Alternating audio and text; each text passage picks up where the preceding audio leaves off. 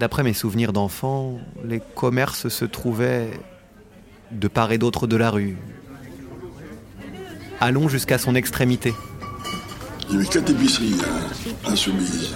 Il y avait deux boucheries, Billou et Régnier.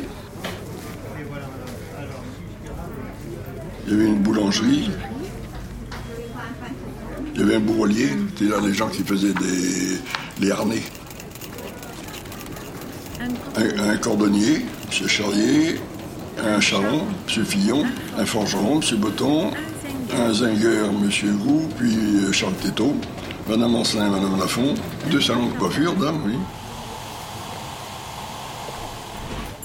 Un maçon de M. Doussin, un peintre de M. Ballet, un réparateur de vélo, M. Morin, Réparateur vélo. et une marchande de tissu, Madame Allard. Le 53, de l'autre côté de la rue. Ça, je m'en souviens, le médecin du village. Il me faisait un peu peur. Il avait de grands yeux et un regard malicieux. Mais surtout, il y avait une odeur dans son cabinet. Je, je ne sais pas si c'était son parfum, mais Ouvrez la bouche et tirez la langue. Voilà votre ordonnance. De comprimés matin, midi et soir pendant huit jours. Continuons tout droit jusqu'au bout de la rue. Je ne sais pas si ce médecin exerce toujours, mais vous savez, je n'ai pas particulièrement envie de le revoir. Mais à côté, il y avait une épicerie. Et moi, j'habitais en face.